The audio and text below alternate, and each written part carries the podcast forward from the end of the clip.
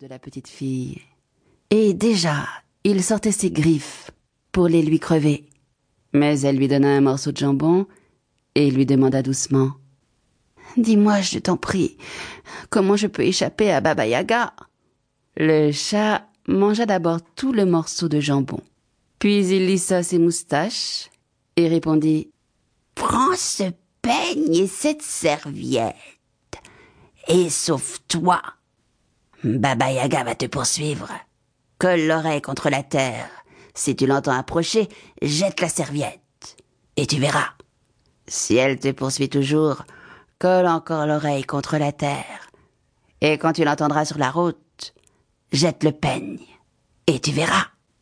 La petite fille remercia le chat, prit la serviette et le peigne, et s'enfuit. Mais à peine sortie de la maison, elle vit deux chiens, encore plus maigres que le chat, tout prêts à la dévorer. Elle leur jeta du pain tendre, et ils ne lui firent aucun mal.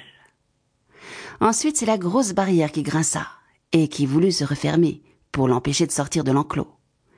Mais comme sa tante le lui avait dit, elle lui versa toute une burette d'huile sur les gonds, et la barrière s'ouvrit largement pour la laisser passer. Sur le chemin, le bouleau siffla et s'agita pour lui fouetter les yeux. Mais elle noua un ruban rouge à son tronc, et le bouleau la salua et lui montra le chemin. Elle courut, elle courut, elle courut. Pendant ce temps, le chat s'était mis à tisser. De la cour, Baba Yaga demanda encore une fois Tu tisses, ma nièce?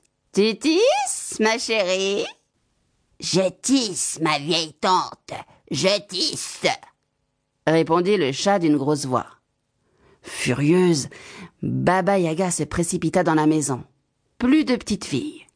Elle rossa le chat et cria Pourquoi ne lui as-tu pas crevé les yeux, traître? Eh dit le chat. Voilà longtemps que je suis à ton service, et tu ne m'as jamais donné le plus petit os, tandis qu'elle m'a donné du jambon. Baba Yaga rossa les chiens.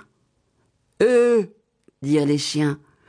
Voilà longtemps que nous sommes à ton service, et nous as-tu seulement jeté une vieille croûte, tandis qu'elle nous a donné du pain tendre. Baba Yaga secoua la barrière. Eh dit la barrière. Voilà longtemps que je suis à ton service, et tu ne m'as jamais mis une seule goutte d'huile sur les gonds, tandis qu'elle m'en a versé une pleine burette. Baba Yaga s'en prit au boulot. Euh, dit le boulot.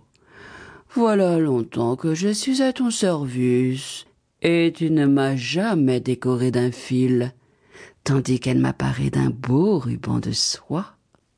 Et moi, dit la servante, à qui pourtant on ne demandait rien. Et moi, depuis le temps que je suis à ton service, je n'ai jamais reçu de toi ne serait-ce qu'une loque, tandis qu'elle m'a fait cadeau d'un joli fichu rouge. Baba Yaga siffla son mortier, qui arriva ventre à terre, et elle sauta dedans. Jouant du pilon et effaçant ses traces avec son balai, elle s'élança à la poursuite de la petite fille, à travers la campagne. La petite fille colla son oreille contre la terre. Elle entendit que Baba Yaga approchait. Alors elle jeta la serviette, se transforma en une large rivière.